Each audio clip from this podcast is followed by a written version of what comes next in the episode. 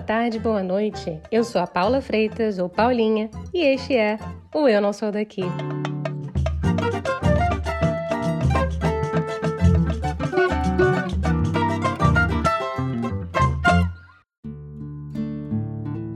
Uma geração que desde cedo conviveu com computadores pessoais, desbravou o uso de smartphones, dá valor à beleza e à loucura que é a internet e não mais se choca com o fluxo global de informações. Tem gente que quer classificar esse pessoal como millennials, outros como geração Z. Eu, para esse episódio aqui, eu vou chamar essa galera de jovens, tá? É um grupo de pessoas que sonhava com mais prosperidade, com um impacto global melhor do que as gerações que vieram antes delas, que queriam um sentido de pertencimento e um porquê no trabalho. Porém, eu vou contar a real para vocês aqui. Só entre nós, jovens, que estamos entre os nossos 20 e 40 anos de idade, formamos o grupo de pessoas a nível mundial mais propenso a ter dívidas do que os nossos antepassados.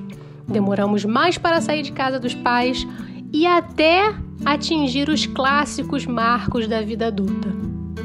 Tudo bem, não tem certo e nem errado, mas a verdade é que muitos de nós temos que nos reinventar, buscar oportunidade onde nem oportunidade tem e muitas vezes segurar um bilhão de pratinhos da vida ao mesmo tempo. Olha, dá uma canseira. Essa reinvenção e constante busca por algo a mais também pode ser uma busca para se reinventar em continentes, países, cidades ou estados diferentes. Uma pesquisa feita pela Fragoman, empresa nova-iorquina de consultoria para imigração, viu o número de clientes que buscam por visto de estudante crescer muito em 2021. E eu diria que não é um efeito pós-pandêmico, tá?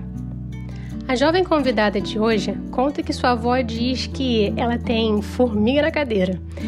E ela mesma se define como muitas Luísas, com muitos interesses, que já passou por várias mudanças de carreira, de país, de cabelo. Luísa Munhos é formada em Relações Internacionais. Virou mestre em jornalismo em Londres, trabalhou com publicidade no Brasil e hoje é designer de conteúdo em Berlim, na Alemanha.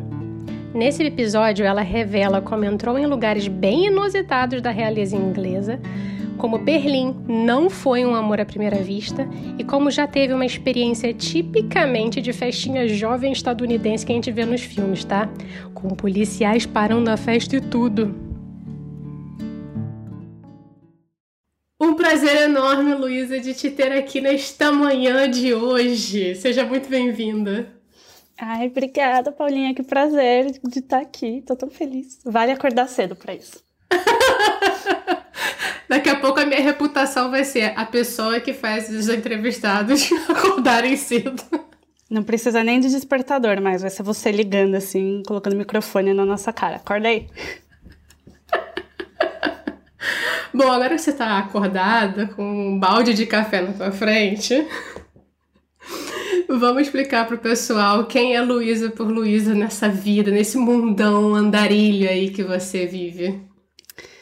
Nossa, já começou difícil, assim. Começar amanhã com, com perguntas complicadas.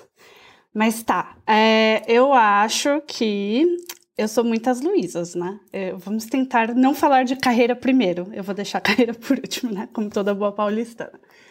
Mas eu sou uma pessoa que tem, ai, muitos, muitos lados. Eu tenho muitos interesses, muitos projetos. É, tive muitas carreiras, eu mudo tudo muito rápido, sabe? Eu sou bem adaptada com mudança, eu acho, né? É, então, ah, eu mudei de trabalho, mudei de carreira, mudei de cabelo, sabe? Tudo umas 20 vezes já.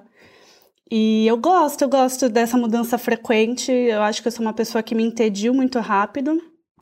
Ah, sou meio impulsiva, meio teimosa. Eu sou uma pessoa que toma muitas decisões porque um dia eu acordei com uma ideia na cabeça e é isso. E é, sei lá, a maioria dos lugares que eu fui morar foi porque um dia eu acordei e falei, hum, quero morar lá. E aí funcionou. E eu não consigo desapegar dessa ideia enquanto eu não realizar. É, raras vezes eu me arrependi de uma ideia impossível, tá? Acontece, mas é bem raro. Aí, acho que seria isso, assim. E, claro, né, como toda boa palestana, vou falar de trabalho. É, eu me formei em Relações Internacionais pela PUC, mas eu não segui carreira em Relações Internacionais, eu só fiz um estágio na área.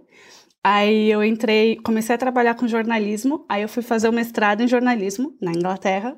Aí eu voltei do mestrado em jornalismo, é, não consegui emprego em jornalismo, aí eu fui trabalhar com publicidade, não gostei de publicidade, e hoje eu sou é, designer de conteúdo aqui em Berlim, numa empresa de gerenciamento de reservas de restaurante. É, e para quem não sabe, designer de conteúdo está dentro do universo do, da experiência do usuário.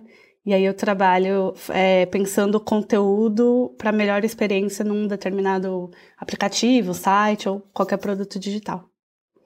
Cada, vez, cada vez menos cliques. Quanto menos cliques, melhor. Quanto menos cliques, quanto menos texto. Acho muito legal que o meu trabalho é fazer texto, só que eu tenho que garantir que tem o mínimo de texto possível. Então é isso, eu trabalho para não fazer texto, basicamente. Mas jornalista que não faz texto, adoro. É, foi uma boa virada de carreira isso daí. E assim, você falou que você teve muitas mudanças, muitos cabelos, muitos lugares, e eu poderia dizer que você, seu sobrenome poderia ser Luísa Viajante, porque você começou a viajar muito nova e muito cedo. Lá atrás na Argentina, não foi isso? Foi, foi com 20 anos. É, assim, né? Eu, já, é, eu tive a sorte de ter uma família que gostava de viajar. A gente não viajou muito quando era criança, a gente viajou umas três vezes, assim, viagens grandes, sabe? De duas semanas. É, mas eu já tinha viajado sem os meus pais com 15 anos. Eu fui para aquelas viagens lá da companhia. Como que era? Cia Lazer. Não sei, a galera de São Paulo provavelmente conhece. E aí eu já tinha criado um gostinho por viajar sem meus pais. Eu falei, hum, eu gostei disso. Eu gostei dessa independência. É... E aí, com 20 anos, eu estava no primeiro ano da faculdade. Primeiro? Segundo? Acho que era o primeiro ano da faculdade. E aí, faculdade de Relações Internacionais, acho até legal falar que eu fiz o curso de Relações Internacionais porque eu achava que ia ser a melhor faculdade para me fazer morar fora no futuro, sabe? Eu já escolhi a faculdade querendo, pensando assim, ah, quero morar fora, aqui que eu vou cursar. Ilusão, tá, gente? Isso não é verdade, não tem nada a ver. Não, não me ajudou em nada a faculdade. Mas era uma faculdade de RI e quando eu entrei lá, estava muito comum assim o pessoal tirar as férias de julho, as férias de janeiro para fazer aqueles intercâmbios de um mês para aprender idiomas. Então, tinha muita gente indo para América Latina fazer um curso de espanhol intensivão. É, teve um, tem um amigo que foi para França, tem umas amigas que foram para Califórnia, assim. Naquela época era um pouquinho acessível, né? Não que fosse barato, mas o, os preços estavam amigáveis. E tinha muita agência de intercâmbio oferecendo vários pacotes. Então, você conseguia achar ali um pacotinho que cabia no seu bolso. E aí, foi o que eu falei, né? Onde eu acordo com uma ideia e é isso. Aí virei para os meus pais e falei: quero ir para a Argentina estudar espanhol. E eles falaram: tá bom, a gente te ajuda. Argentina. Obrigada. Qualquer Argentina. outro lugar no mundo poderia ser, mas você escolheu a Argentina, ele é do ladinho. Ah, eu nunca tinha ido para os vizinhos aí, né? Nunca tinha ido para América Latina. É, tinha muita gente da PUC indo para Argentina, então eu ouvia falar de Argentina o tempo todo. Falei, ah, quero ir para Argentina estudar espanhol já estava fazendo o cursinho de espanhol aqui, eu falei, não, mas eu quero agilizar isso aqui e eu quero passear, né? E aí os meus pais, muito fofos, maravilhosos, me deram essa força. E aí eu fui, passei um mês só para aprender espanhol mesmo, era aula de segunda a sexta, a manhã inteira. Eu juro que eu não perdi nenhuma aula. É, mas fora da aula eu curti a cidade. Eu fui morar em casa de família, né? Era, eram dois irmãos um pouco mais velhos do que eu. Então já era uma outra vibe, assim, era uma vibe um pouquinho mais festa tal. E aí, nossa, eu conheci a Argentina é, de um jeito que pouca gente conhece, né? Você ficar um mês inteiro lá, é, você vai para os rolês super alternativos, você vai viajar para outra cidade, sabe? Você vai comer nos lugares estranhos que nenhum turista vai. E aí eu voltei com aquele gostinho de quero mais, né? Do tipo, ah, gostei. Um mês não foi suficiente, quero ficar mais tempo fora. E deixa eu te fazer uma pergunta. É, porque a Argentina é muito perto, mas ao mesmo tempo ela é muito distante culturalmente, né, pra gente. Você sentiu algum impacto quando você, você falou assim, ah, os rolês eram diferentes se você for como turista? Você, você achou muito diferente quando você morou lá? Eu achei muito diferente, não tanto por uma questão cultural, mas por uma questão do, do meu estilo de vida, digamos assim. Eu fui uma jovem adolescente, jovem adulta na faculdade, muito, muito caseira. Eu ainda sou muito caseira, né? Mas eu não saía para beber e eu já me pergunto por que não, né? Eu acho que eu perdi algumas boas oportunidades, assim, na época da faculdade. Mas eu não saía, eu não tinha esse costume de, de ficar saindo, ir pra balada, ir pra festa.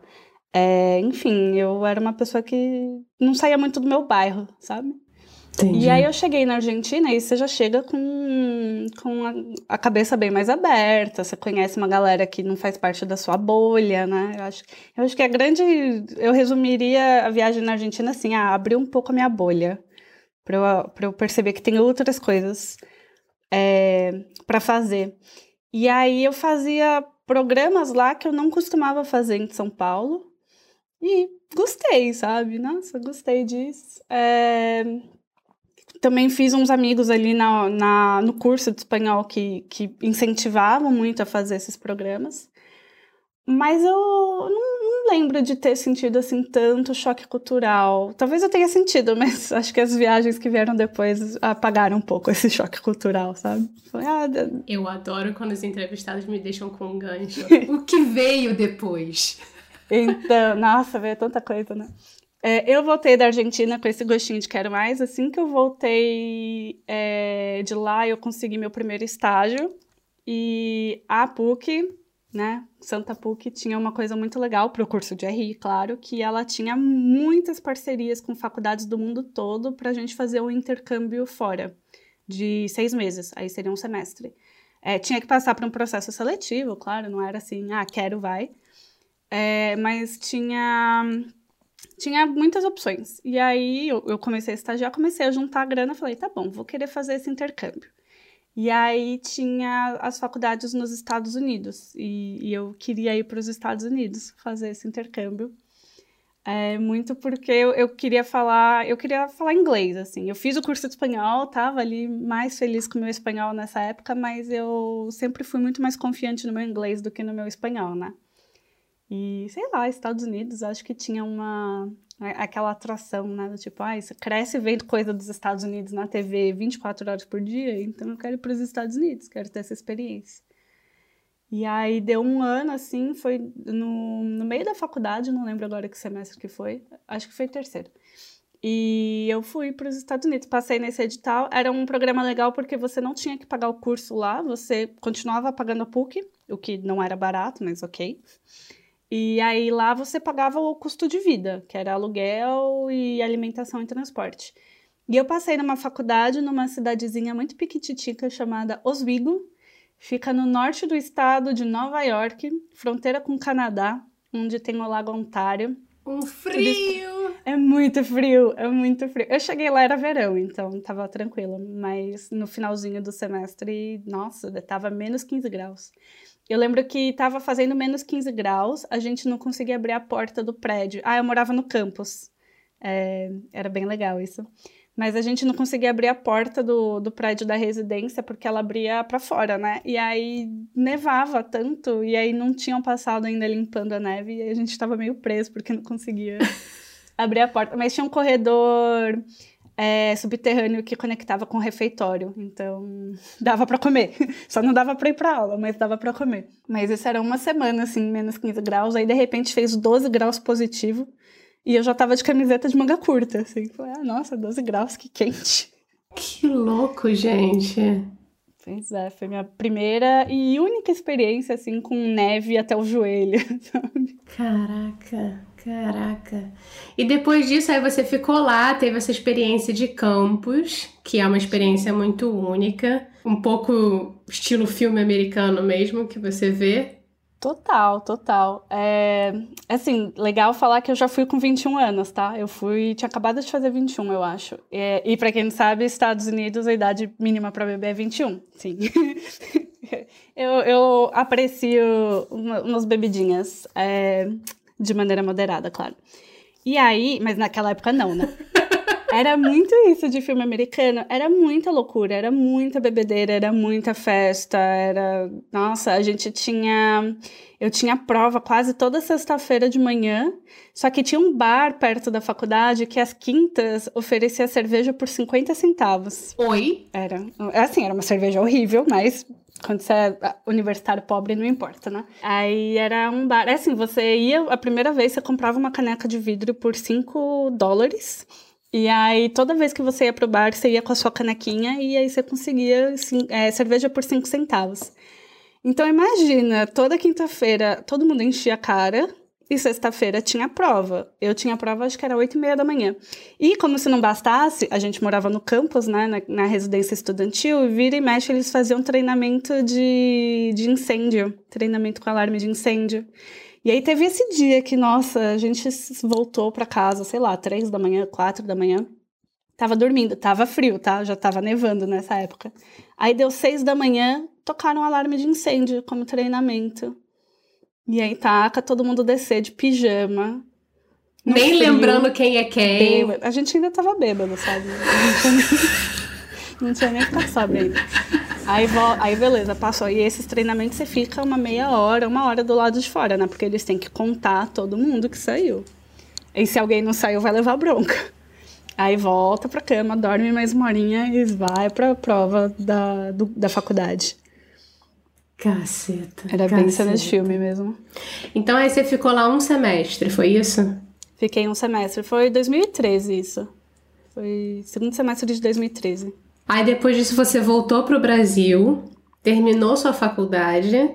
E o que aconteceu depois, Luísa? A minha avó falava que eu tenho formiga na cadeira, sabe? Eu não conseguia. formiga na cadeira é muito educada da parte dela, porque eu é. diria que você tem formiga em outro lugar. então, eu voltei. Aí foi um momento da minha vida que eu fui mais guiada por carreira. Hoje eu falo que eu não sou muito guiada em carreira, eu sou guiada em equilíbrio de, entre vida e trabalho. Mas nessa época eu estava pensando muito em carreira. E eu tinha voltado dos Estados Unidos, aí eu consegui um outro estágio, que aí era num canal de TV, fazendo parte da redação. Era jornalismo ao vivo.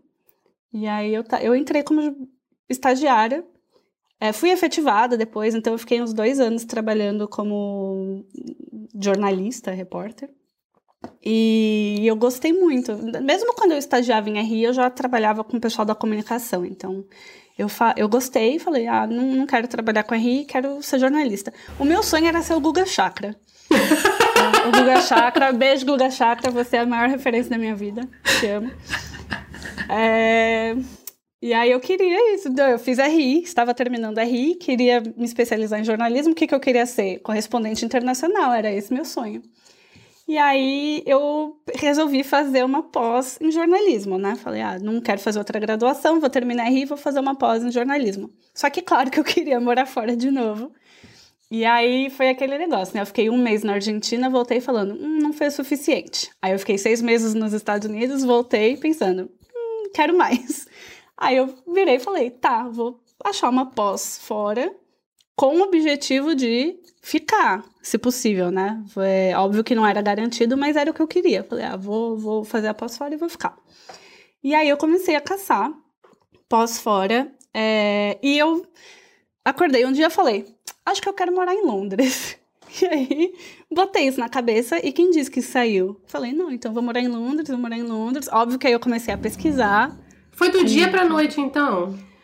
Ah, foi, foi. Assim, não, teve um processo de decisão. Teve uma questão prática que é, a faculdade nos Estados Unidos é impagável, né? Não tinha como bancar uma dessas. É, e eu tinha, na época que eu fiz o intercâmbio para os Estados Unidos, os meus amigos todos que fizeram intercâmbio, porque todo mundo do curso, assim, 80% foi fazer o intercâmbio, né? É, a maioria foi para Europa. E eles me contando de como era a vida na Europa, sabe? Que eles saíam para aula três vezes por semana. E era muito mais liberal. Estados Unidos era prova e entrega de trabalho todo dia. E na Europa era, não, você frequenta a aula e é isso. E aí, óbvio que foi um pouco, mas não foi a única decisão, né? Mas o estilo de vida, eles falando que, ah, no final de semana eles iam passear na Itália, enfim. Eu nunca tinha ido pra, pra Europa, né? Até então. Aí eu falei, ah, achei interessante, acho que eu quero tentar essa vida. Então juntou. E também eu já tinha morado nos Estados Unidos, né? Óbvio que Oswego não, não serve para falar Estados Unidos inteiros, mas eu falei, ah, já conheço Estados Unidos.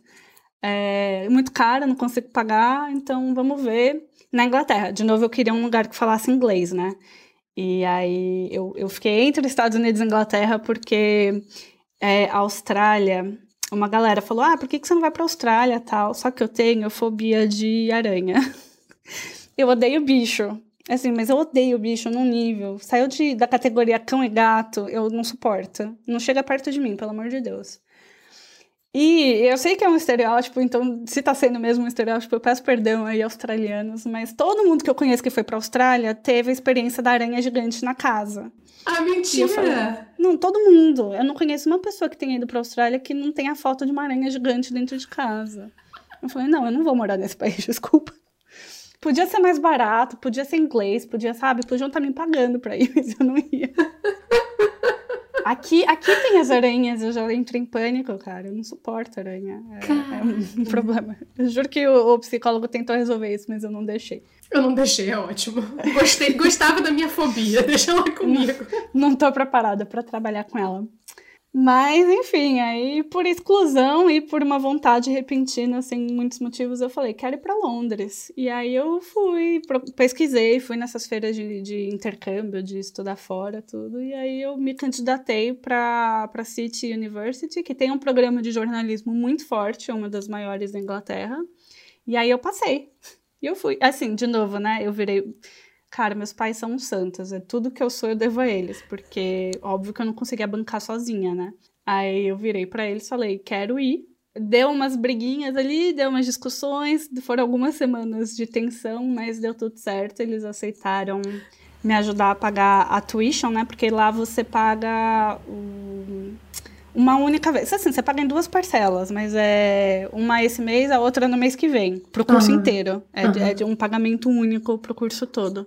Uma bo duas boladas, então, basicamente. Duas boladas. E na época, nossa, meus pais, a minha mãe quer me matar até hoje. Na época, a Libra já tava 6 para 1. Isso Puts. em 2015. Sabe? Foi muito dinheiro. Eu tô pagando ele de volta até hoje, tá? Eu pago em parcelinhas muito, muito miúdas, mas eu pago. Mas o acordo foi que eles me ajudavam a pagar a mensalidade, né, entre aspas, mas eu tinha que me bancar 100%. Então eu já fui sabendo que eu ia ter que pegar algum trabalho de meio período, tal, para para me bancar. E aí eu fui, né? Fechei tudo numa mala. Minha mãe foi comigo na viagem, ela me ajudou com a mudança, ficou lá uma semaninha comigo. É... E aí comecei o curso. Era um mestrado em jornalismo. E como é que foi você chegar lá? Porque assim, tudo bem, você tinha ido para a Argentina, você tinha ido para os Estados Unidos, mas nos Estados Unidos, como você mesmo falou, era uma cidade muito piquititita, lá na fronteira com o Canadá, que eu não sei pronunciar o nome da cidade. mas Oswego. Oswego, sei lá como Oswego. é que se fala. A gente chamava Oz, sabe? Tipo mágico de Oz. Aham. Uhum. Aí a gente brincava ah, lá no reino de Oz. Então, no Reino de Oz, num lugar muito, muito, muito distante, Londres, digamos que você é meio jogado. Muita gente diz, né? Como é o, era meio que o centro do velho, o velho continente, né? Tudo meio que acontecia em Londres, é uma capital de tudo, tem gente de tudo quanto é lugar, tudo quanto é cor, tudo quanto é jeito, tudo quanto é crença. Você foi jogada ali.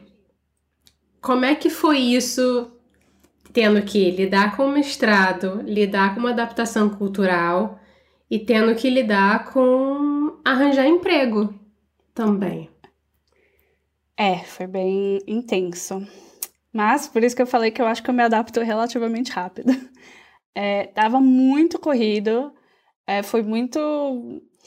É, ah, foi. Eu não diria um choque cultural, porque assim, teve uma coisa que eu acho que facilitou, que era um mestrado em jornalismo internacional, era o nome do curso, mas que na verdade significava mestrado em jornalismo inglês para estudantes internacionais. porque só tinha estudante internacional no, no curso. Tinha ali cinco ingleses e o resto, a grande maioria vinha de outros países da Europa, maioria italiana, francês, é, espanhol, é, muito americano, americanas, só tinha mulheres. E aí tinha uns, uns, uma meia dúzia de gato pingado do resto do mundo, né? Então, por um lado, facilitou porque como todo mundo tinha acabado de mudar para a Inglaterra de outro país, estava todo mundo no mesmo barco de, ah, não sei como que faz isso, não sei o que, estava todo mundo se ajudando. Então, foi uma turma muito legal que a gente se aproximou bastante. Era um mestrado prático também, então, e, e dentro do mestrado a gente se especializava ou em jornalismo impresso ou em rádio e TV, e aí eu fui para rádio e TV. E aí era aquele negócio. A gente tinha um programa ao vivo toda semana que a gente fazia juntos. A turma era dividida, cada semana um pegava um papel, sabe? Então eu fui editora, produtora, moça do tempo, sabe? Eu fui tudo. E aí isso ajuda a, a criar ali uma conexão com os colegas, né? Do tipo, ah, a gente tá no mesmo barco, a gente se ajuda, a gente é amigo. É, mas, por outro lado, eu era a única da América Latina inteira naquele curso. Eram 50 alunos, né, no começo. E eu era a única da América Latina. Então tinha ali um, um certo, uma certa solidão, muito no sentido de, cara, eu cresci estudando Europa, eu cresci estudando Estados Unidos. A faculdade de RI foi inteira Europa e Estados Unidos, sabe? A gente não olhou nada para Ásia. É, hoje eu, assim, olhou muito pouco. É, hoje eu, eu eu lamento muito isso, porque eu adoro a Ásia. Hoje, se eu pudesse fazer o curso de novo, eu estava me especializando em Coreia do Sul, que é o meu grande, minha grande paixão. É, e aí, enfim, aí era um pouco solitário, porque aí, aí que eu percebi como que é o eurocentrismo, né? De a gente crescer fora do mundo sendo eurocêntrica mas quando a gente vai para a Europa, ninguém tá nem aí para o Brasil, ninguém sabe. No, no, na primeira semana, aquela semana de, de introdução, sabe, que tá todo mundo se apresentando, o, o coordenador do curso passou um a um perguntando: ah, quem é você, de onde você é? E aí, quando eu falei que eu era do Brasil, ele falou: ah, vocês falam espanhol, né? O coordenador do curso de jornalismo. Então, assim, assim, os outros alunos tinham um pouquinho mais de noção, tá? Esse coordenador, ele era meio mal informado mesmo. Mas era isso, era tipo, ninguém tá nem aí, ninguém sabe nada do Brasil, ninguém se interessa, sabe? Ninguém sabe o que tá acontecendo. Eu sei, eu sabia de tudo que estava acontecendo na Europa inteira. Eu sabia todas as capitais da Europa, sabe? Eu, eu sabia tudo, eu sabia os idiomas de todos os lugares e a galera achava que eu falava espanhol. Então foi um, um tapa na cara do tipo, nossa, que eurocêntricos.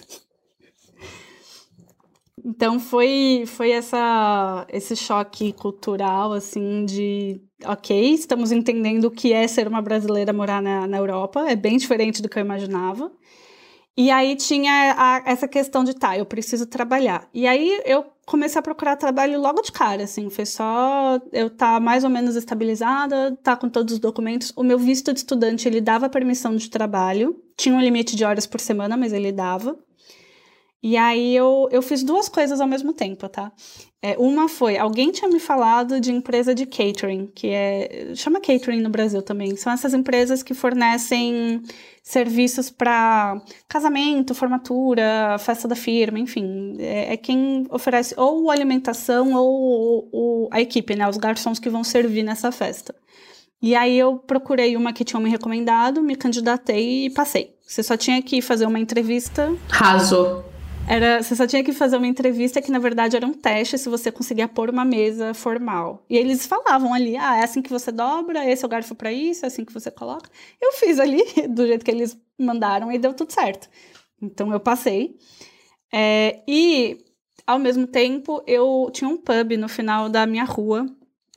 É, eu morava perto da faculdade, né, nessa época, mas tinha um pub no final da minha rua, onde eu passei lá, era de tarde, assim, tava vazio mas a porta estava aberta. Aí eu entrei com o currículo, claro, né? Aí eu cheguei com um cara que estava na mesa lá, sozinho, lendo o menu. Eu falei, oi, você trabalha aqui? Ele falou, sim.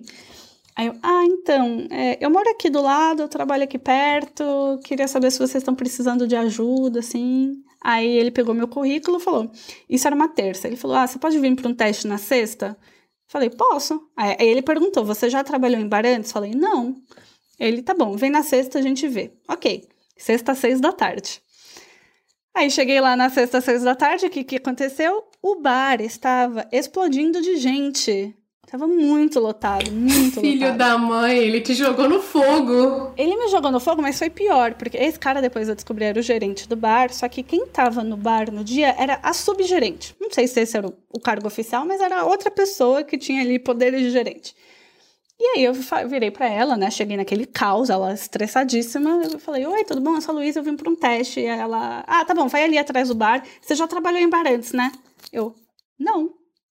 Aí ela: Não, mas o cara lá não falou que você tinha trabalhado? Não, eu falei para ele que eu nunca trabalhei.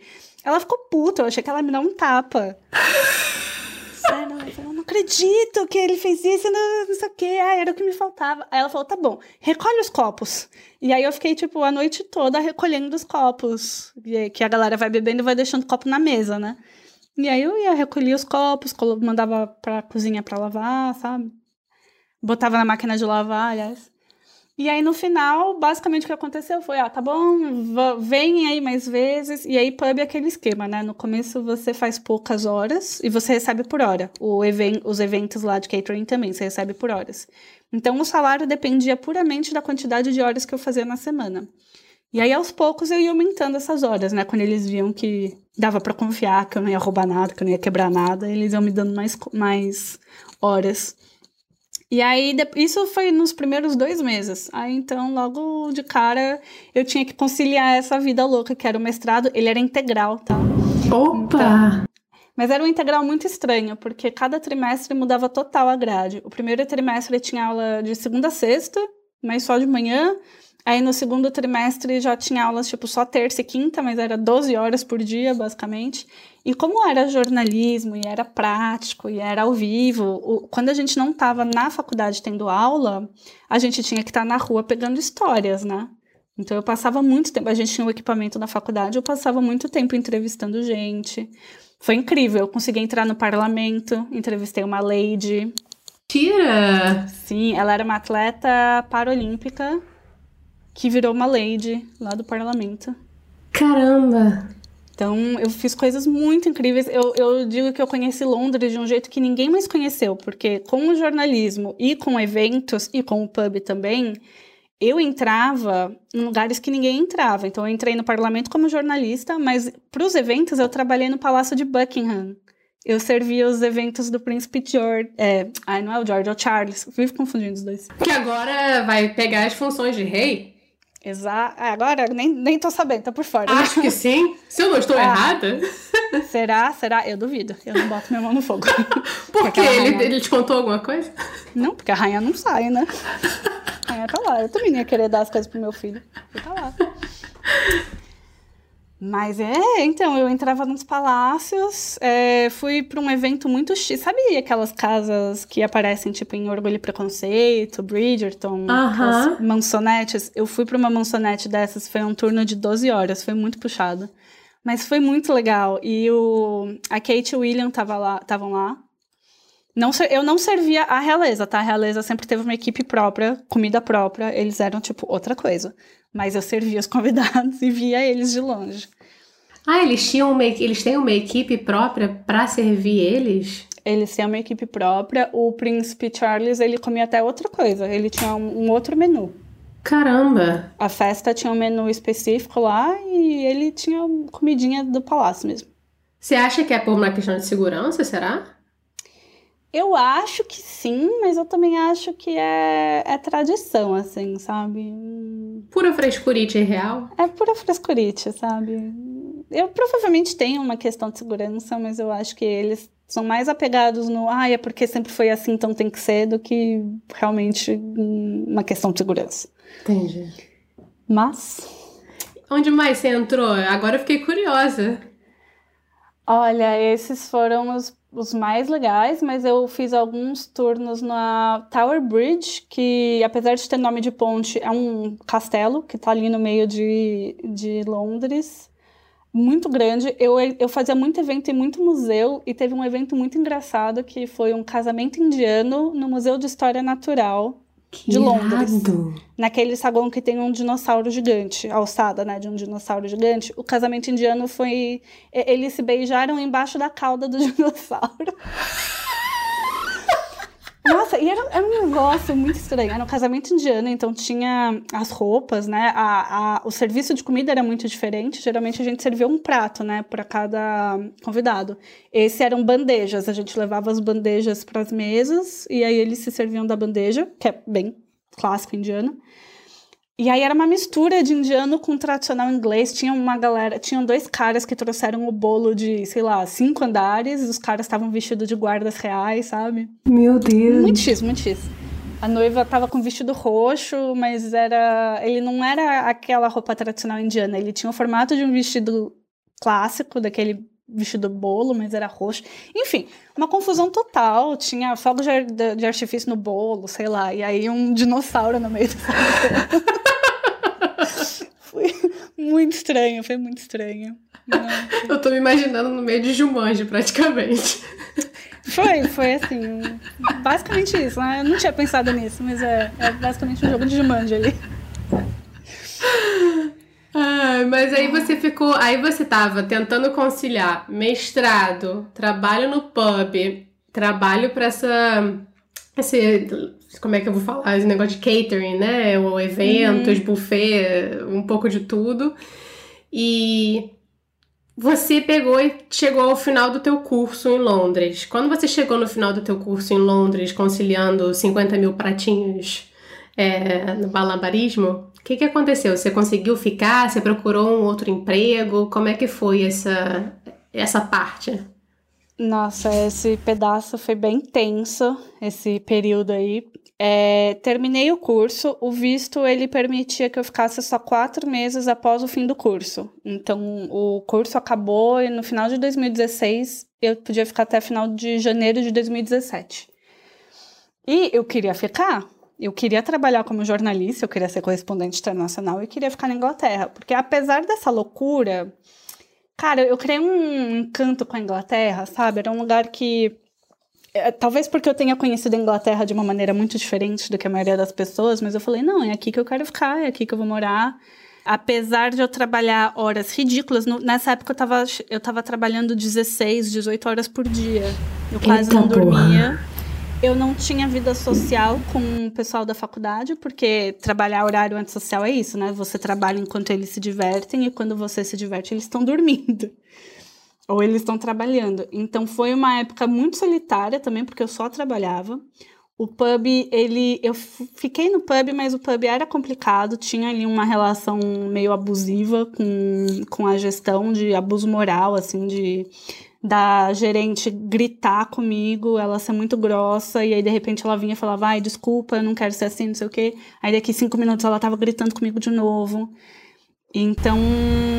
era só meio... com você, Luísa, ou era com outras pessoas também? Não era só comigo, mas comigo eu acho que era meio especial, porque eu, eu ficava, né? Eu, eu trabalhava, aí, ah, tá bom, te perdoo. Aí... Eu, eu tinha muito essa, esse medo de, ah, se eu sair daqui eu não vou conseguir pagar as contas não sei o quê. Eu acho que eu acabei ficando meio paranoica com a relação do tipo, tá, tudo bem, eu preciso ter dinheiro. E tava pagando bem, eu tava conseguindo viajar quando eu tinha folga, eu conseguia sair para comer, para beber, sabe? É eu conseguia curtir a cidade, só que em horários absurdos. E aí, né, e além de, disso tudo, né, eu estava procurando emprego loucamente, emprego de jornalista que patrocinasse o visto, porque tem essa questão. Eu não tenho passaporte europeu. E aí eu precisava de uma empresa que me desse o visto de trabalho. Só que a Inglaterra é muito difícil com isso. Ela tinha um esquema de cotas. Não, dá para dar vistos infinitos, assim. É, tem um número específico, então só algumas empresas têm permissão para dar essas cotas. E essas são as empresas que têm 20 mil candidatos por vaga, tipo a BBC, que eu me candidatei umas 20 vezes. É, e aí eu me candidatava e ou eu não recebia nenhuma resposta, ou é, quando eu recebia, eles perguntavam: você precisa de visto? E eu falava que sim, e eles cortavam na hora, sabe? Teve uma que me ligou, falou: Ah, não sei o que, gostei do seu perfil, não sei o que. A gente bateu o papo, aí no final ela perguntou: Ah, e a sua permissão de trabalho? Eu falei: Ah, preciso de visto. Ela falou: Ah, infelizmente, então não vai ter como. Então, foi assim, foi um desgaste emocional e físico muito grande, porque o trabalho era físico, né? Então, você chegava em casa fisicamente estourada. Nossa, o que eu tinha de dor nas costas. Eu tinha que carregar galão de cerveja, sabe? Galão de cerveja, para quem não sabe, pesa 60 quilos. É, e aí eu tive um burnout. Na, na época eu não sabia, né, que era um burnout. Eu fui reconhecer anos depois que eu estava no Brasil fazendo terapia e o assunto burnout veio à tona. E aí eu reconheci que eu tive um burnout. Mas eu lembro muito desse dia que eu tava. Foi um dia que simplesmente caiu a ficha para mim que eu não ia conseguir ficar na Inglaterra. Tava faltando, acho que dois meses para acabar o visto. Eu falei, ah, putz, não vai dar. E aí, quando caiu essa ficha, porque eu ainda tava, né, com aquele fiozinho de esperança, quando caiu a ficha, nossa, veio tudo, sabe? O cansaço, o cansaço físico, mental, a decepção, a raiva que eu tava sentindo do trabalho no pub, né? A raiva de mim mesma porque eu não saía daquela porcaria. E aí eu lembro que eu tava no ônibus indo pro pub. Eu tinha me mudado, né, de casa, então agora eu tinha que ir de ônibus pro pub. E aí eu fui pegar o meu fone de ouvido para ouvir música e o fone tava, tinha dado nó e eu não conseguia tirar o nó e eu comecei a chorar desesperadamente no ônibus. E eu tentando tirar o nó do fone, eu não conseguia, e eu chorava, não sei o quê. E eu cheguei no pub chorando, e aí a, a gerente, que apesar de ser uma pessoa que me fez sofrer muito, virou para mim e falou: Ah, o que, que aconteceu? Não sei o quê. Eu tentei explicar lá entre lágrimas, ela, não, tudo bem, vai para casa, volta amanhã, e é isso. Mas foi isso também, né? E aí eu liguei para minha mãe, aí eu voltei para casa, liguei para minha mãe e falei: "Mãe, eu não vou conseguir ficar, eu vou ter que voltar". E eu muito triste assim, e ela tentando né, ser otimista, falar: "Não, vai dar tudo certo. Você vem aqui para casa, não sei o quê". E aí basicamente, é, eu sei que é, é, por um lado eu imagino que todo mundo ficou muito feliz que eu tenha voltado pro Brasil, né? Mas não pelos motivos, mas nossa, que legal, ela tá de volta, mas cara, eu voltei num, numa frustração que assim, eu falei, ah, eu não acredito, que eu tive que voltar para o Brasil, e aí aquela questão da, da independência, para mim é muito independência financeira, né, quando eu falo que eu gosto de ser independente. É, na Inglaterra, apesar de tudo, eu tinha dinheiro para comprar minhas coisas, para viajar, para comer, para passear, para pagar meu aluguel, sabe? Trabalhando com salário mínimo, como garçonete. E eu cheguei no Brasil, voltei para casa dos meus pais, não consegui emprego como jornalista. Quando tinha algum emprego, pagava R$ 1.500 por mês. E eu não conseguia fazer nada. Eu não conseguia pagar um jantar, sabe? Direito. Eu não conseguia. Quem dirá um aluguel, né? Porque nessa época eu queria já sair da casa dos meus pais. É, e aí eu voltei muito decepcionada. Eu voltei tipo, nossa, não, não acredito, não é isso que eu quero. É, não, não consegui o um emprego de jornalista, acabei indo para publicidade, porque simplesmente foi um emprego que aconteceu. Não gostava de publicidade, enfim comecei a fazer terapia e as coisas melhoraram um pouco, mas foram alguns meses assim bem bem pesados para mim de, de muita frustração. Só que eu já voltei pensando, não, não quero ficar aqui, quero ir embora de novo. Gente, spoiler, ela não está no Brasil. Eu não estou no Brasil. Demorou, mas eu consegui sair de novo. É, quanto tempo demorou e como é que foi esse processo de você decidir e por que o próximo lugar, que eu não vou contar, vou deixar você contar. Demorou, quanto que foi? Eu voltei em janeiro de 2017 e eu vim embora em janeiro de 2022. Então deu 4, 5 anos. É, por aí, 4 anos. Então, eu, o processo e o porquê, né? Foi. A vida aconteceu, na verdade. Como eu disse, eu voltei para o Brasil, comecei a trabalhar com publicidade, fiquei em publicidade três anos, e foram três anos que eu não gostava, e o salário era horrível. Então, foram três anos também morando na casa dos meus pais. Nada contra, tá? A gente se dá super bem, mas não era o que eu queria.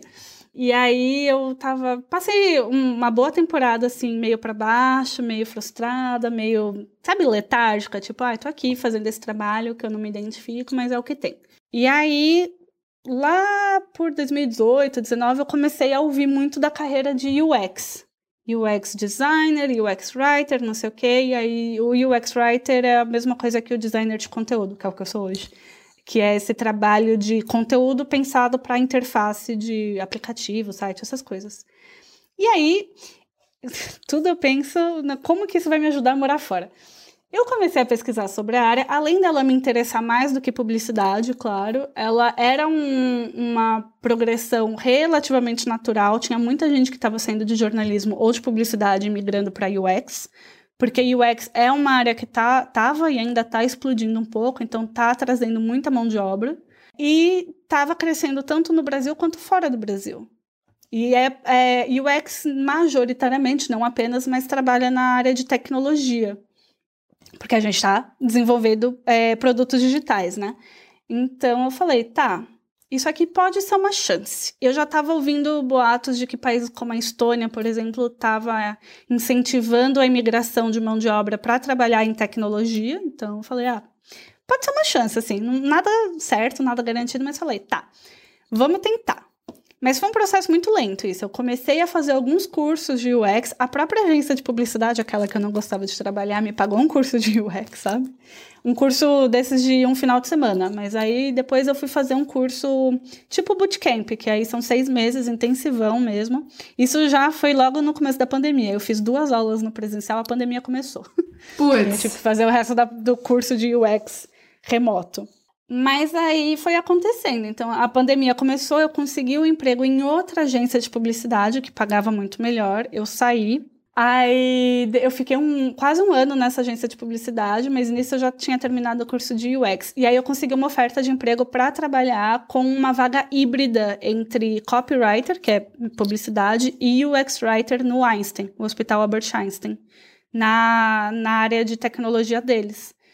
E, cara, foi uma baita oportunidade, sério, caiu do céu essa oportunidade, porque era o que eu precisava para sair de publicidade. Ainda tinha um pezinho ali, mas era majoritariamente UX, só que eu já migrei como sênior, porque eu já era sênior em publicidade. Tipo, eu consegui acumular a experiência de todas as outras milhares de carreiras que eu tive e já migrei com uma vaga alta, que facilitou, sério, 90% esse processo.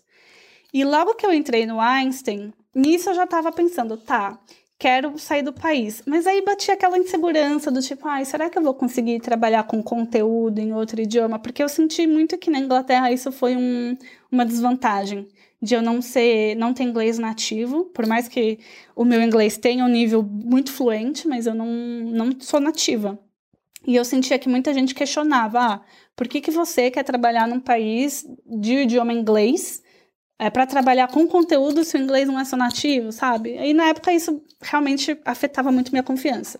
Hoje já posso dizer que não tem nada a ver. É, mas eu tava tipo, ai, será que eu me candidato? Será que eu não me candidato? Mas nisso eu, eu fiz o meu LinkedIn todo em inglês, sabe? Eu fui fazendo alguns pequenos movimentos. E aí o que aconteceu foi um cara, um recrutador da Noruega, do nada, logo que eu entrei no Einstein, ele me mandou mensagem no, no LinkedIn falando: Oi, Luísa, gostei do seu perfil, não sei o que. Quer fazer uma entrevista? Eu falei: Quero. Nunca nem pensei na Noruega, né? Mas enfim. Fizemos a entrevista. Não passei, tá? Nessa vaga. É, mas isso, tipo, sei lá, acendeu a luzinha assim na minha cabeça, falando: Tá, se um cara da Noruega vira para mim do nada e fala que gostou do meu perfil para trabalhar na Noruega, eu acho que, né, potencial eu tenho. e aí eu comecei loucamente a mandar vagas, é, mandar currículo para empresas na Europa. Mandei algumas para os Estados Unidos também, mas eu queria voltar para a Europa porque a Inglaterra para mim, né, linda, maravilhosa, amo de paixão. Eu tinha muito essa, essa memória da Inglaterra, de, tirando o trabalho no pub, ser um lugar em que você consegue viver a, a vida muito bem além do trabalho. E depois do meu burnout, isso virou meu grande lema de, cara, eu trabalho para viver, não vivo para trabalhar. Eu nunca mais ia pegar um emprego que esse emprego me consumisse. Eu só ia trabalhar porque eu queria aquele dinheirinho para viver minha vida. Óbvio, eu quero gostar do trabalho, com certeza, mas claro. cara, trabalho não é minha vida. Eu vou sair do meu trabalho às 5, 6 da tarde e vou fazer minhas coisas. E eu fazia muitas coisas, né? falei que eu tenho muitos interesses. Eu toco violino, eu fiz curso de cerveja, eu fiz curso de culinária. Sério, eu, eu fiz muita coisa com o meu tempo. O meu tempo livre, ele é muito bem aproveitado, tá? pra mim mesmo. Não nego. E aí mandei, foram seis meses que eu fiz entrevistas para fora. E assim, eu recebi muita oferta de entrevista, tá? O que eu nunca recebi no jornalismo na Inglaterra, eu recebi muitas. Caramba. Eu fiz entrevista pra Amazon, eu fiz entrevista pro Alibaba na China. Joguei para todos os lados também, né? E aí, nesse meio tempo, eu fiz uma entrevista que é uma empresa dos meus sonhos, que era para Trivago, sabe, de hotéis, uhum. que é na Alemanha. Não passei também, mas a entrevista foi muito boa. Elas gostaram muito de mim, elas me deram feedback super legal. Só que foi aquele feedback que gostamos muito, mas é, seguimos com outro candidato. Mas nisso eu comecei a pesquisar. Tá, eu acho que a Alemanha é mais fácil de trazer gente de fora. E eu comecei a pesquisar e, de fato, eles também estão com incentivo de, de trazer mão de obra para trabalhar na área de tecnologia. Eu, o meu cargo, ele não é considerado de tecnologia, mas eu vou para uma empresa de tecnologia. Então, existem alguns facilitadores. É, é um país que fala um terceiro idioma, então aqui se fala alemão, mas os trabalhos, os empregos que eu estava me candidatando era para trabalhar 100% em inglês. E aí eu comecei a pesquisar ah, custo de vida na Alemanha, não sei o quê. Eu falei, ah, tá bom. Acho que pode ser um potencial. E aí eu comecei a mandar mais, mais para vagas na Alemanha. E passei. e aí, né, tudo isso para falar que hoje eu estou em Berlim, aqui na Alemanha, trabalhando 100% em inglês. Estou aprendendo alemão, mas não é grande, uma grande necessidade em Berlim, tá? No resto da Alemanha pode ser. E tô aqui desde janeiro. E eles pagaram o visto de trabalho, eles pagaram a passagem, eles pagaram a bagagem, sabe? Deram todo esse incentivo e tô aqui. E tá gostando? Como é que tem sido esse processo de adaptação com a Alemanha, por mais que tenha sido muito recente? Eu tô gostando. Eu diria que a Alemanha é muito diferente dos outros três países que eu fui. Não foi muito um amor à primeira vista. Primeiro porque eu nunca tive esse desejo de morar na Alemanha, né? Foi aqui foi realmente uma decisão mais prática do tipo, tá, quero voltar para a Europa. Tem ali alguns países na Europa que eu gostaria, que podem ser interessantes, vamos ver o que que dá. E deu a Alemanha. Mas não foi amor à primeira vista. Eu cheguei, tava nevando no dia que eu cheguei. Molhou toda a minha mala. É, não é uma cidade muito acolhedora, Berlim. Eu acho muito, eu achei, né, muito cinza, muito fria, não sei o quê. É, então, mas assim, é uma relação que a gente está construindo juntas e eu acho que está indo muito bem, sabe? Toda semana eu gosto um pouquinho mais, ainda mais agora que está esquentando, tá tendo sol, essas coisas. É, eu, cada semana eu gosto mais. Então, é uma, é uma relação que eu acho que tem muito potencial, a gente vai, vai se dar muito bem. Mas também tem a questão, e aqui é aquela bagagem, né? De ter morado fora várias vezes, é, de ter passado por vários processos. Assim, faz 10 anos que eu comecei a viajar sozinha, né? Eu acho que aqui tá pesando muito uma questão de maturidade também. Eu tô muito mais madura hoje em relação ao que eu era, tipo, nos Estados Unidos, por exemplo. Claro. Então, isso facilita demais esse processo de adaptação. Para mim, as coisas estão caminhando muito fáceis. Questão de burocracia, de viver a cidade, de conhecer os lugares, é, é, sabe, de conseguir as coisas que eu preciso. É, eu tô muito menos nervosa, eu tô muito menos ansiosa, eu tô conseguindo superar muito melhor os perrengues. Não quer dizer que não tenha perrengues, mas eu consigo superar os perrengues muito mais tranquilamente. E tem uma questão quando se mora sozinha em outro país, tem uma questão muito forte de solidão, né? E eu sempre gosto de falar pra galera que tá vindo que isso é uma questão. Você tem é importante considerar, principalmente se você vem sem ninguém, né? Sem cônjuge, sem família. Porque é muito solitário você morar em outro país. Por mais que, ah, legal, tô aqui fazendo os meus grupinhos aos poucos, mas é muito solitário. E, e comparado com os Estados Unidos, eu era muito. Nossa, eu precisava fazer amigos, eu era muito pegajosa com a galera que eu achava que eram meus amigos. Eles eram meus amigos, né, ali naquela época. Mas eu queria ficar com eles o tempo todo, sabe? Eu era muito carentona. E aqui, óbvio que eu também quero muito fazer amigos. Mas eu tô tipo, tá bom, eu sei que vai demorar um pouco, eu sei que tem o, o seu próprio processo, é muito diferente no Brasil, que você é amigo da pessoa em cinco minutos. Aqui não funciona assim, né? Então eu tô.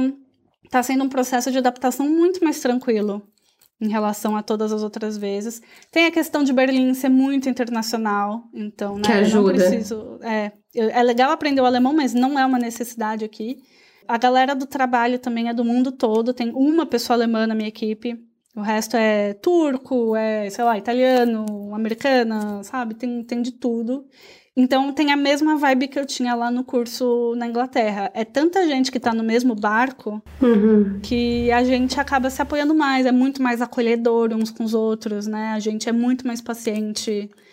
É, por exemplo, quando alguém tá falando alguma coisa e inglês não é o primeiro idioma de ninguém ali, quase ninguém. Então, às vezes a pessoa tá com dificuldade de expressar uma ideia, a gente é tranquilo, sabe? A gente ajuda, a gente espera ela achar uma palavra diferente. Então, eu acho que é, nesse sentido tá sendo muito mais acolhedor do que na Inglaterra.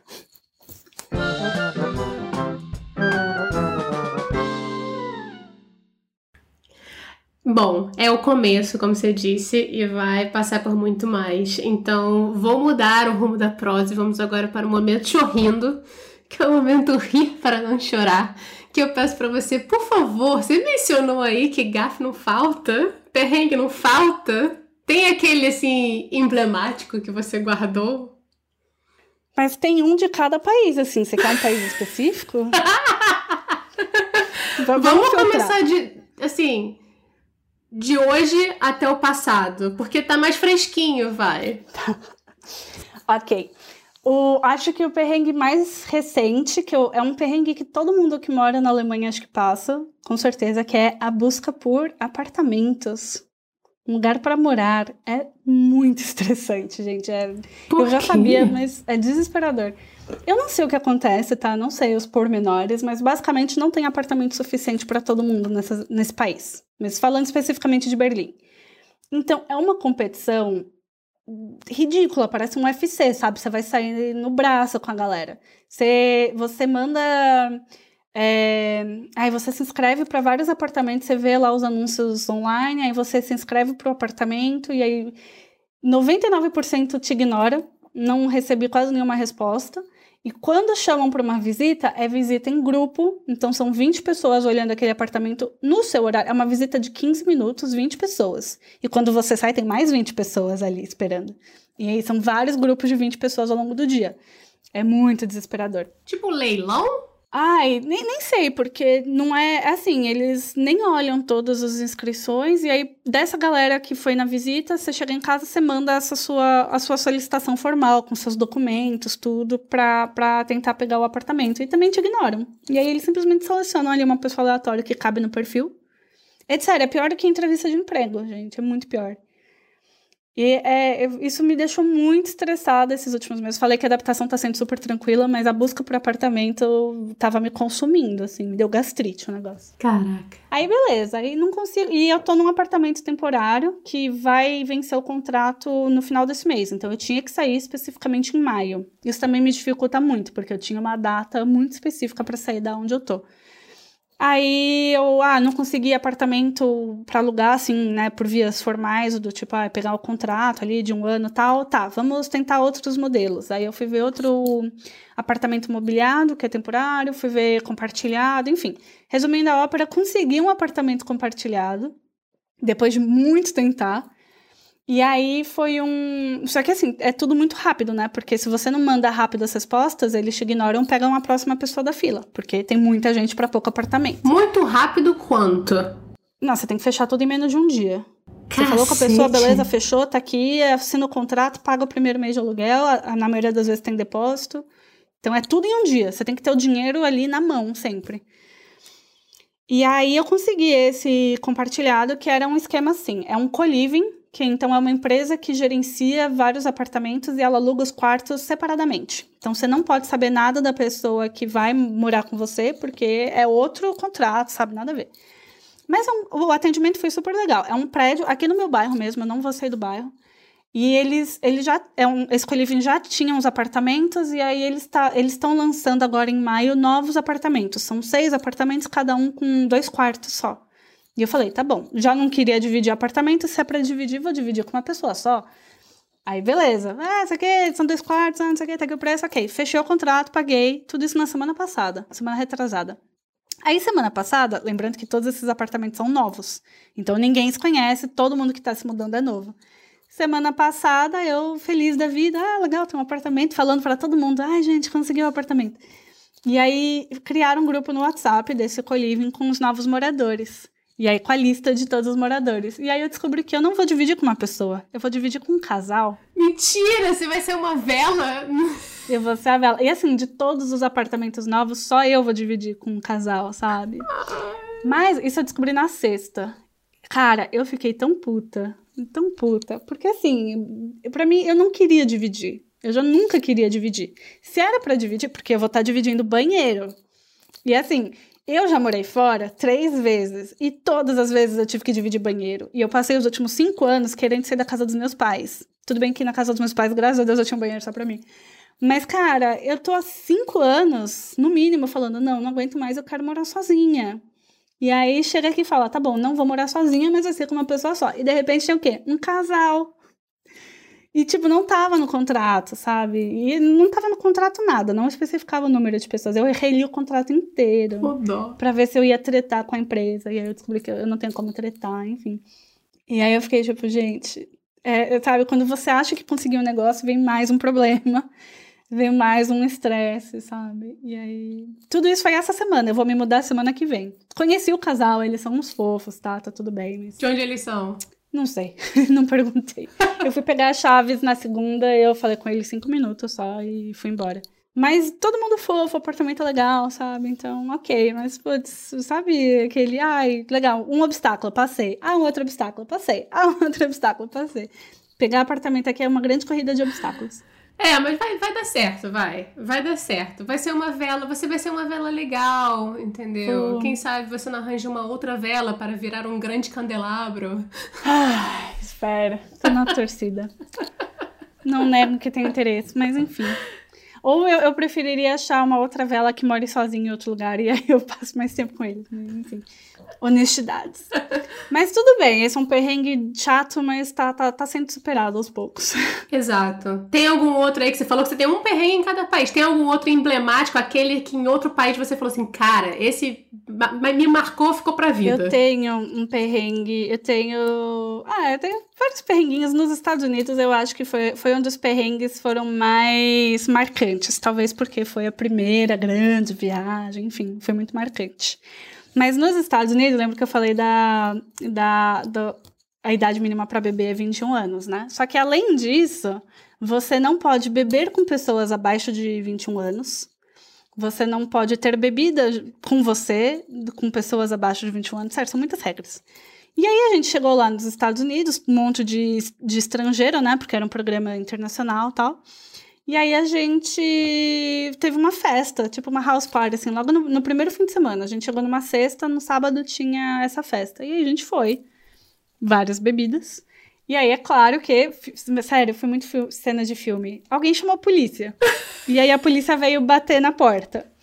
E aí, tipo, eu, eu, não lembro da polícia em si, mas eu lembro de ouvir a sirene e alguém passando pela casa gritando: polícia, polícia, polícia. E aí o que que acontece? 500 pessoas saindo correndo.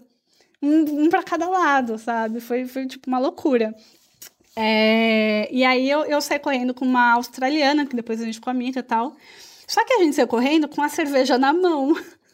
Putz, a brasileira. Isso era tipo menos, sei lá, era uma cidade pequena, então 8 horas da noite a cidade já tava dormindo, né? Aí a gente saiu correndo, isso aqui com cerveja, tá bom. Aí quando a gente achou que tava tudo calmo, não sei o que, tá tudo escuro, eu falei, ai, tá tranquilo, beleza. Aí a gente voltou a caminhar num, num ritmo normal. E aí, de repente, me passa uma viatura da polícia, assim, do nada, Não. na nossa frente. Cara, eu tava com casaquinho, né? Eu tô fazendo aqui a.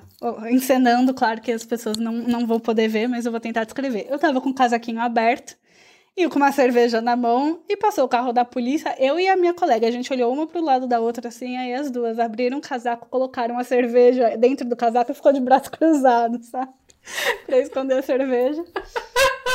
E no final não deu nada, no final, tipo, ok, o, o policial olhou pra gente, mas ficou quieto e a gente foi pra casa, tranquilo, assim. Mas foi o primeiro fim de semana nos Estados Unidos correndo da polícia. Malandrona, malandrona. Malandrona, sério, não. Esse negócio de não poder beber, várias regras, putz, complicado quando você coloca 20 mil pessoas de 18 a 22 anos no campus. Vocês acham que não vai dar ruim o negócio. Ai, muito bom, gente. Pior que é, é, é cena de filme mesmo, então. É bem cena de filme. Sério, para mim, esse intercâmbio nos Estados Unidos foi uma grande sessão da tarde. Eu me senti como se estivesse morando na sessão da tarde. Oh, Deus! Bora agora então de momento bate-volta, que é o momento Marília Gabriela, que eu vou fazer as perguntinhas rapidinho, falar uma coisa, tem que falar a primeira coisa que vem na tua cabeça? Ai meu Deus, tá. Agilidade. Respira. Você nada pra isso, mulher. então vamos lá. Schnitzel ou filé milanesa? Filé milanesa. Foi fácil, muito fácil isso. Ah, com comida, gente, é fácil. Um lugar inesquecível? Edimburgo. Olha. Eu sou apaixonada por Edimburgo. Se hoje alguém me chamasse para morar em Edimburgo, eu ia, sem pensar duas vezes. Qual país produz publicidade de melhor qualidade, segundo você? Estados Unidos, porque são publicidades muito bizarras. Assim, são melhores publicidades porque você dá muita risada. Você fala, não, não acredito que eu tô vendo isso. É muito estranho, sério. É muito sem noção. É um estranho tosco. É muito tosco, gente. É muito tosco. Como é que eles fazem o Super Bowl funcionar? Tipo, tem uns vídeos super trailer do, sei lá, Avatar no Super Bowl e de repente tem a propaganda do Frecô, sabe aquele cheirinho pra você colocar na privada? Quando você vai fazer o número 2 pra bloquear o cheiro. Gente, você já viu a publicidade aqui? É ridículo. Ó, pra quem não viu, coloca no, no YouTube. Propaganda fricô é, americano, sei lá. Gente, é muito bizarro. Agora, um sonho que você deseja realizar? Ir pra Ásia, Japão e Coreia do Sul.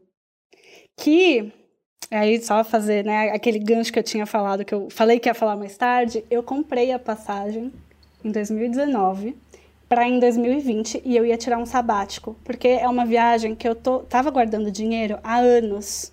É uma viagem que eu tava planejando há anos. E aí eu fiquei três anos naquela agência de publicidade que eu, eu, eu não queria trabalhar naquela área, mas falei, tá bom, vou juntar minha grana, vou tirar um sabático e vou para o Japão. Eu já tinha dado meu aviso prévio na agência. Caceta. É que eu tinha uma relação muito boa com eles. E aí eu pude ficar depois. Mas aí o que, que aconteceu? 2020? Pandemia. Famosa Covid-19. Gente, sério, vocês têm noção que é planejar e juntar dinheiro para uma viagem dessas? Eu tava aprendendo japonês nos aplicativos. Eu falo mais japonês que eu falo alemão. E não consegui até agora. Mas você vai conseguir tirar um ano sabático, ou então pelo menos umas férias para você poder É. ir. Nem que seja um de Eu- cada vez, vai. Eu não sei o ano sabático, né? Que conforme você vai ficando mais velho e o emprego vai ficando mais intenso, é difícil. Mas eu acho que dá para negociar. Aqui a empresa ela tem uma política de poder trabalhar fora do país, remoto, 60 dias por ano, ou 90, enfim. Então dá, vai dar. Mas eu gastei todo o dinheiro que eu tinha juntado para ir pro Japão, eu gastei na mudança para Alemanha. Para quem não sabe, gente, mudar de país é muito caro. É muito caro. Por mais que a empresa banque partes, mas é um processo muito caro. E aí esse dinheiro sumiu. Acabou. Então agora eu preciso guardar todo o dinheiro do zero. Hum, Mas vai dar certo, eu não desisti. Vai rolar, só que vai demorar aí mais uns dois anos. sem dúvida. Vai conseguir. mínimo. Vai, vai conseguir, você vai conseguir. É meu sonho, gente, desde criança. Vai rolar, vai rolar. Viver na Argentina, Alemanha, Estados Unidos ou Inglaterra? Inglaterra. Mas eu tô pensando na Inglaterra de 2016. E eu, isso foi pré-Brexit. Eu estava lá quando rolou o referendo do Brexit. Então, hoje eu iria pra Inglaterra, sabendo que. Mas eu sei que não seria a mesma Inglaterra. Então, tô, tô respondendo, mas com o imaginário na cabeça. É, deve estar um pouquinho diferente. É, com certeza. Fiquei sabendo que não tem nem óleo de cozinha na- na- nos mercados, então acho que vai estar meio difícil. Vamos agora para a última do bate-volta.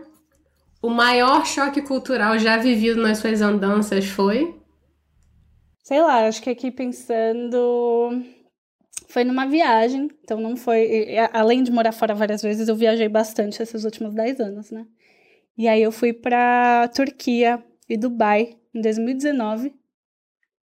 E aí eu fui no, no banheiro do aeroporto e tinha lá um buraquinho no chão.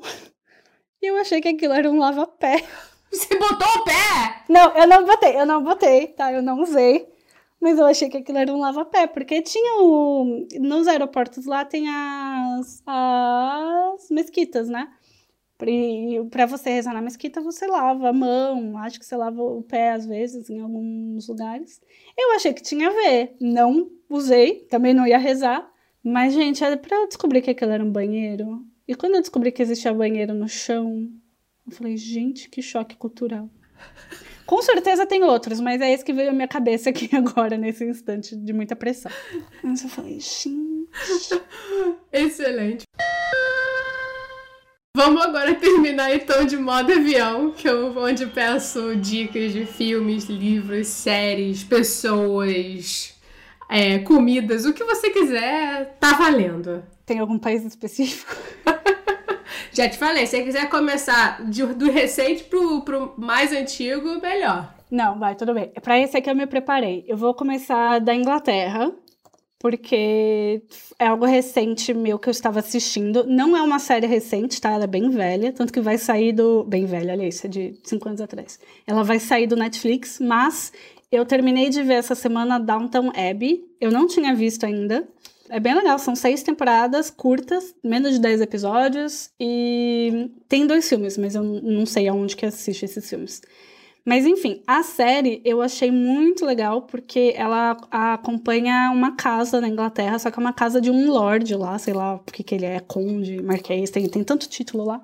Então é uma casa, é um, um palácio, na verdade, né? Só que chama casa.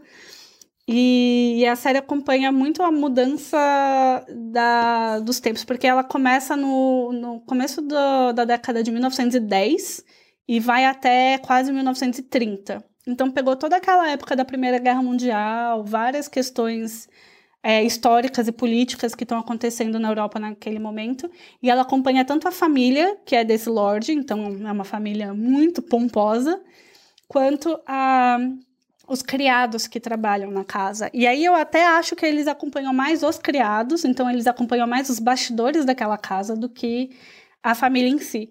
E para mim isso pegou demais, porque é muito, apesar de ser começo do século passado, é, eu me reconheci muito quando eu trabalhava nos palácios e quando eu fazia os trabalhos aí nesses lugares mais históricos da Inglaterra é, que foi palácio, foi castelo, foram museus, foram. É, tem os Gentleman, Gentleman's Club, né? Existem até hoje, que são esses cl clubes que só vão os homens para beber, fumar e fofocar. Machista pra caramba, mas enfim.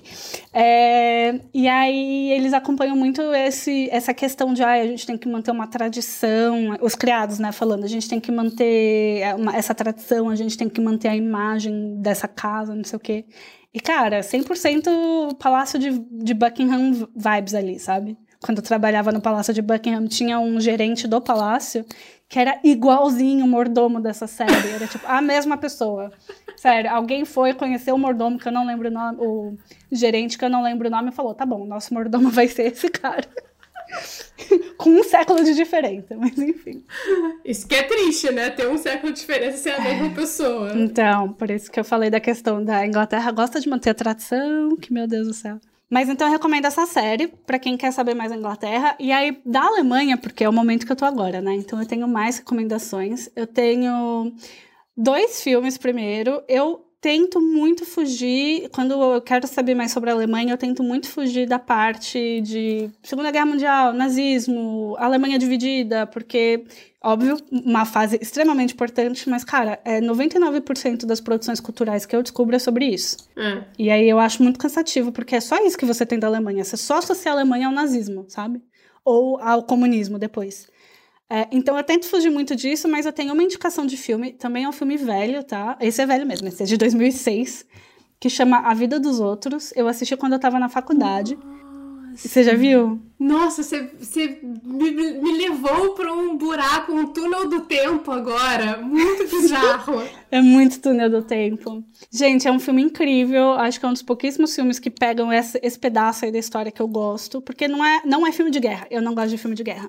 Mas é um filme, assim, é Alemanha dividida, Alemanha ocidental, então era, era Alemanha comunista, e aí é de um roteirista, sei lá, um, um artista de teatro, e tem um espião, espião, enfim, tem um agente do governo da, da Alemanha Ocidental que começa a espionar esse artista. E aí ele coloca as escutas na casa, enfim, ele tá acompanhando, ele sabe tudo da vida desse artista e da família dele.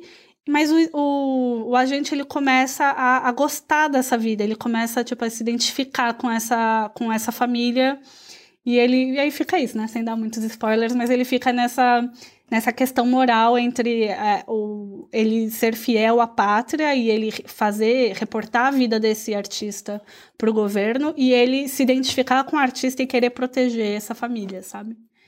Então, um filme maravilhoso, mas, tem mais, saindo dessa questão aí de, de pré-1950, tá? Porque, como eu disse, eu evito um pouco.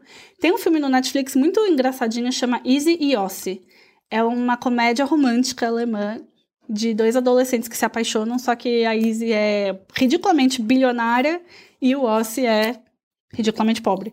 Então fica ali, é, é um dramédia romântica, digamos assim, que é, é bem fofinho, é bem gostoso e foi muito bom para quebrar essa minha noção de que a Alemanha só faz filme pesado, sabe? Só faz filme sério e triste, não sei o que. Cara, tá aí uma comédia romântica fofucha. Super recomendo. Também tem uma recomendação de livro que é o único livro alemão que eu tô lendo. Eu ainda não terminei, tá? Mas chama Visitation. É, a, a autora é Jenny Erpenbeck. E também é bem legal, porque ele é um livro que é um, tem um pezinho ali na fantasia, tá? Não, não chega a ser escancarado, mas ele tem um quê de místico.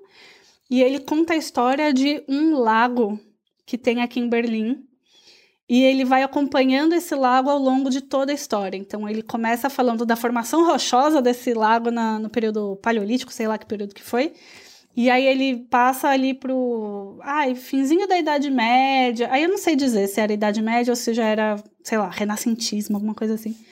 É, mas ele conta a história de uma família que morava lá. E aí. E assim, é, é bem trágico, tá? Ele vai contando as tragédias de, de todos esses momentos da história. Então, esse momento aí da Idade Média, aí ele passa já para o pré-nazismo, é, que é uma família judia, e aí ele está comentando. É, é, é, meio que o pano de fundo, né? Ele está comentando a perseguição aos judeus durante o nazismo, aí ele fala da guerra. Aí agora ele já está na Alemanha, eu, na parte que eu tô, né? Eu tô na metade do livro, ele já está falando é, já da Alemanha comunista, né? Tá falando de uma família que pegou aquela casa porque o governo concedeu aquela casa a eles, enfim. E vai contando essa história. Só que ele tem esse quê de místico uhum. e ele tem uma escrita muito interessante que é, não chega a ser uma poesia, mas ele tem uma escrita meio poética, sabe? Olha. Então é, é bem interessante de ler, bem bonito, assim, recomendo demais. É, ainda não terminei, então fica aí um, um ponto de exclamação. Mas acho legal. E só pra terminar, eu tenho dois canais do YouTube pra, recomendar. Um é o Alemanizando, uhum. que é bem famosinho, assim, é um casal de brasileiros que mora aqui em Berlim já há oito anos. E aí é o, foi a minha bíblia quando eu tava começando a considerar morar na Alemanha. Tipo, foi 99% foram eles. Que eles é, contam muito de, tipo, ah, como que é mudar pra Alemanha, como que é as coisas na Alemanha. Então, ah, como que é mercado, como que é fazer coisas na prefeitura, como quer trabalhar na Alemanha. São, são vídeos bem legais e alguns vídeos também, tipo, de turismo, sabe? Ai, vou visitar Potsdam, o que, que tem em Potsdam para fazer? Então, é um canal bem legal para seguir para quem ou quer vir para a Alemanha ou só tem curiosidade mesmo de como é morar na Alemanha. E o último é o canal da DW, que é Dutch, Deutsche Welle, que é o jornal aqui alemão. Uhum. Eles têm um canal no YouTube e nesse canal do YouTube eles têm uma minissérie chamada Meet the Germans. Eu conheço os alemães.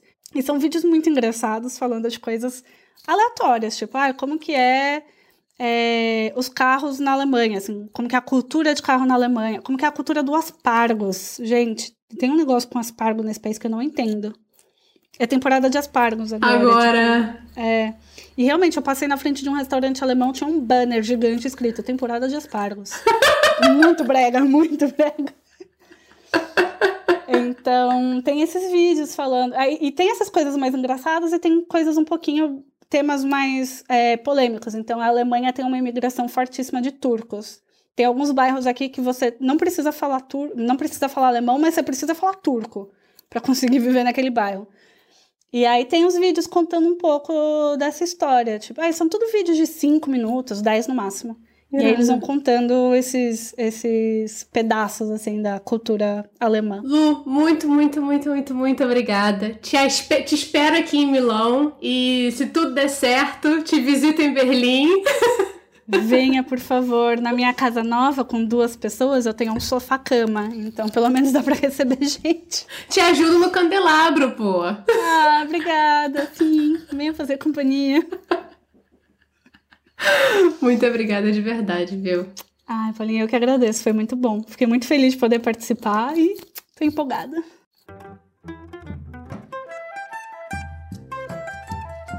Meu povo, eu tô amando ver os números de ouvintes crescendo a cada semana. Mas eu vou também puxar a orelha de vocês, porque ó, vocês não estão seguindo a gente no Spotify nem deixando as cinco estrelinhas. Te peguei no pulo, né? Poxa vida, por favor, aperta aí o sininho do Spotify, dê cinco estrelas na Apple Podcast e deixa aquele comentário sucesso, pessoal. E ó, se quiser trocar uma ideia com a gente, é só seguir e mandar uma mensagem pelo Instagram nsdaqui ou entrar em contato por e-mail através do nsdaquipod.gmail.com. O Eu Não Sou Daqui foi apresentado por Paula Freitas, editado pela Juliana Oliveira, design gráfico da Gabriela Altran, suporte de conteúdo das redes sociais da Luma Mundim e consultoria do João Freitas. A nossa música tem composição em flautas da Karina Neves, violão de sete cordas e bandolim do Pedro Franco e mixagem do Tito Neves. Valeu, pessoal! Até semana que vem!